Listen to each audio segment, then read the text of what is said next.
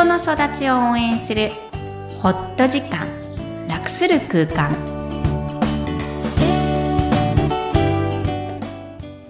皆さんこんにちは。声ラボの岡田です。こんにちはクロスのみきこですダジャーハオ Hi everyone みきこさんよろしくお願いします。お願いしますもう秋ですね。そうなんです最近の私の活動なんですけど、はい。えっと社会学の勉強を始めてるんですね社会学ってどういうものなんですか？そこ？そこを今ね、学び中だから、はい私、もっと、あの、心理学ってこう、やっぱり見るんですよ、うん。個人ね、うん。で。社会学って社会の分析をしてると思ってたんですけど。大橋かなさんという、えー、社会学者がいらしてう、ん。社会学者って言っていいのかな、うん。ですが、社会学を学んだ方が、もっと社会を通じて、個人を当ててる方、うん。その方に、あのーまあ、勉強会。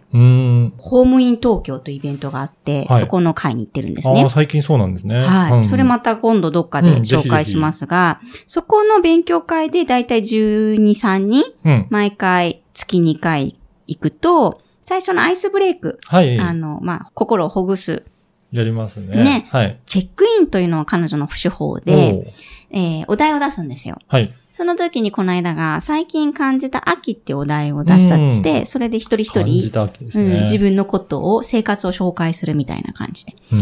で、私は、あの、空が大好きなうん。ので、いつもおっしゃってますそう、よね。Facebook に載せてるんですけど、空がね、高くなっうた。ん。まあ、雲が変わってくる。入道雲も大好きなのに、鱗雲も大好きなんですよ。うんって感じましたって話で、他の人の言い方が、お芋の話をしたりとか。すごい面白かったんです。あの、岡田さんは何ですか？なんでしょうね。衣替えですかね。誰もいなかった、この間。子供の服装がだんだんだんだん変わってきたなと思って。え、自分の衣替えは自分でするの、自分でします。おー、うんそうなんだ、やっぱり。うん。うん勝手にやってます、自分で。でそれは、え家族の中でトップバッター？それともラスト？結構早いですね。ああ、やっぱりな自 そうかなと思って聞いたんだけど。うん。私が一番ラストなんですよ。あそう。うん暑がりっていうのもあるのかな？あ。ああ、うんそうなんですね。だから、それがだんだん、子供ってずっと半袖でいるのが、あ、最近、やっと長袖になってきたなとか、うん。うん。秋になってきたなっていう感じしましたうね。ーん。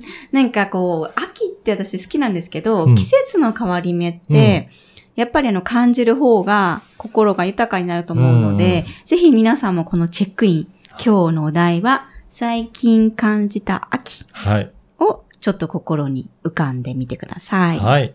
それでは本日のメインテーマですが、今回はパートナーシップということなんですけど、はい。どういった内容でしょうか？はい、えーパートナーシップを考えてみます。うん。えーこれを英語で表記すると、まあ、パートナーとシップ。うん。あの、そうですね。ちょっと文字で表せませんが、直訳すると、協力関係とか提携といったものになります。うんそれで、えーそこを、あの、焦点化、フォーカスしてみたいんですけども、パートナーが仲間、夫婦という意味を持つ言葉で、えーなんですけどもね。はいその、最近はその広がりがあって、この言葉自体が恋人、もしくは同居している相手などにも使われることがあります。はい。すごく汎用性っていうんですかね。うん。あの、事実婚とか、うん法的関係がなくてもパートナー、私のパートナーはって日常用語になってきてるんですけど、パートナーっていう言葉を岡田さんは使いますか？使わないですね。あじゃあ自分の奥さんを説明するときは何て言うの？お奥さんです。あ、その方が、妻ですとか、はい。僕のなんとかがっていうときは何て言うの？妻がとか。うーん。そうかそうかそうかそうか。パートナーあ、じゃあ家内はとは言わなくなった。言わないんですね。そうそうそう。これはい年齢差もあるけど、ねね私も、えっ、と、あれ？主人は言わないの。うーん、どう言うんですか？夫が、夫が。はあ、その呼び方はやっぱり年代ですかね？どうなんですかね？でも最初結婚当初考えましたよ。自分はどう選ぶかな。うーん記憶あります？それ。自然と妻がですか？いなかったじゃん、あの頃。あの頃？10、私15年なんですけど、あ妻が夫がっていう人あんまいなかった。考えた覚えがあるから覚えてるもん。そうなんですね。うんえ、家内が？ですか？そうだね。その頃まだまだ私30ちょうどで結婚してるので、あ、もう年がバレた。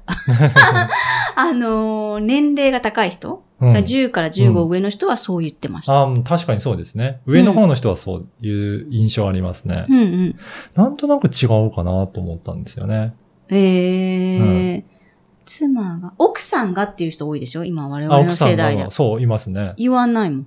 あ、言わないか。うんうんうんはそんな感じに自分の価値観もちょっと見え隠れする言葉だあな。そうなんですね。と思ってはい。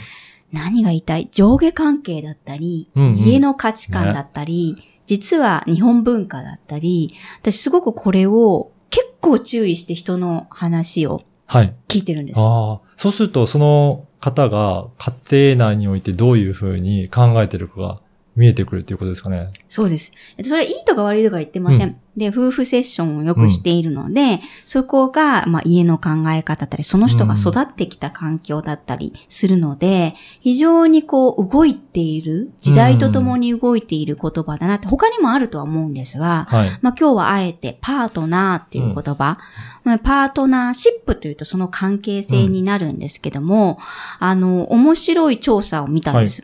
えっ、と、マイナビウーマンの2016年の調査だった、ウェブ調査だったんですけど、22歳から39歳の既婚男女に聞いたはい。調査があったんですね。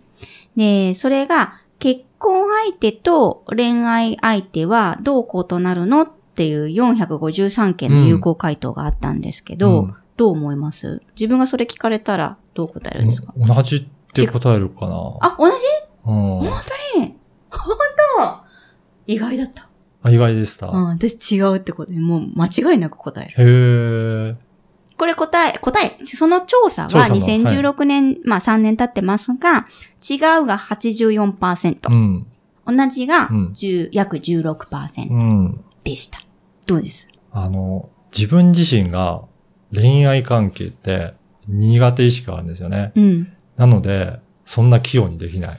え、どういうこと？器用って。だから、その恋人と、その、家族というか、結婚相手とか、なんか区別するとか、そ、こんなに、そんな器用なことできないなと思うよ。あ、区別するのは器用と思ってるってことね。うんうん面白い、それ。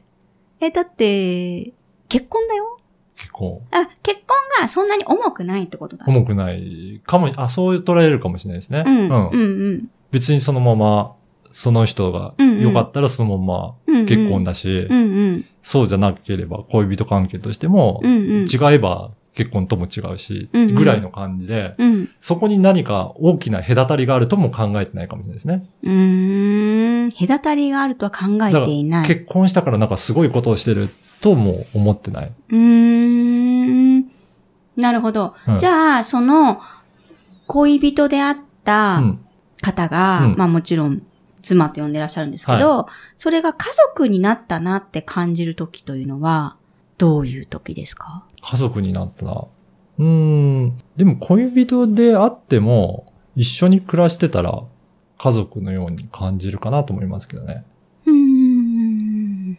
え、じゃあ、ずっと恋愛感情があるってこと、そこの区別難しいですよね。そうなのよ。はい。はい。そこが非常にこの夫婦セッションをやっていて、うん。テーマになってるなとうん。思うんですね。うん。どこまでが恋愛でどこまでが迫害か、まあ、うん。まで言っちゃうと思うんですけど、うん。私自身もすごい考えさせられていて、家族と生きるっていうことと、恋人と一緒にその、うん、関係性を深めるっていうことが、どう違うのか、うん。また一緒なのかっていうのが、この結婚ということを境にう、ん。ものすごい学ぶだな。もちろんそこにはパートナーシップって今日のお題のはい。永遠のテーマがあるんですけど、うん。この法的手段の結婚がうん。家族と生きるとか子供を育てるっていうこの二側面をうん。付け加えていくんですが、それが加わると、どうパートナーシップは変化していくんだろう、また変化していかないんだろうという答えの出ない答えを今日は喋ってみたいなと思ったんですね。じゃあ、皆さんにもそれを考えていただきたいということですかそうね。ですね、うんすごい素敵な言葉なので、パートナーシップ、自分にとってはどんなパートナーシップが、あの、心地いいのかっていうのも含めて、うんあ今日は、えーこのポッドキャストを、えーお送りしたいと思っています。はい。それでは本日のポイントをお願いします。はい。結婚。ライフイベントの中でも大きなテーマです。家族、子育てという新しいキーワードも伴う人生の選択です。えー皆さんはどのように考えられますか？今日も家族の気持ちにありがとう。そういえば TCK 基礎講座が好評なんですかね。はい。久しぶりの TCK のご案内です。実はもうこの放送の明日？うん、うん。えー10月22日に、えー TCK 基礎講座があります。まだ募集しているので、ぜひ今申し上げた家族うん。の絆を深めるためにも、海外で暮らしている方、もしくは海外経験があって日本に帰ってこられる方も含めて、ぜひぜひ、えー海外にルーツのある子供たちについて、えー考えに来てください。はい。この番組ではお悩みや質問を受け付けています。育ちネット多文化で検索してお問い合わせください。みきこさんありがとうございました。ありがとうございました。バイバイ。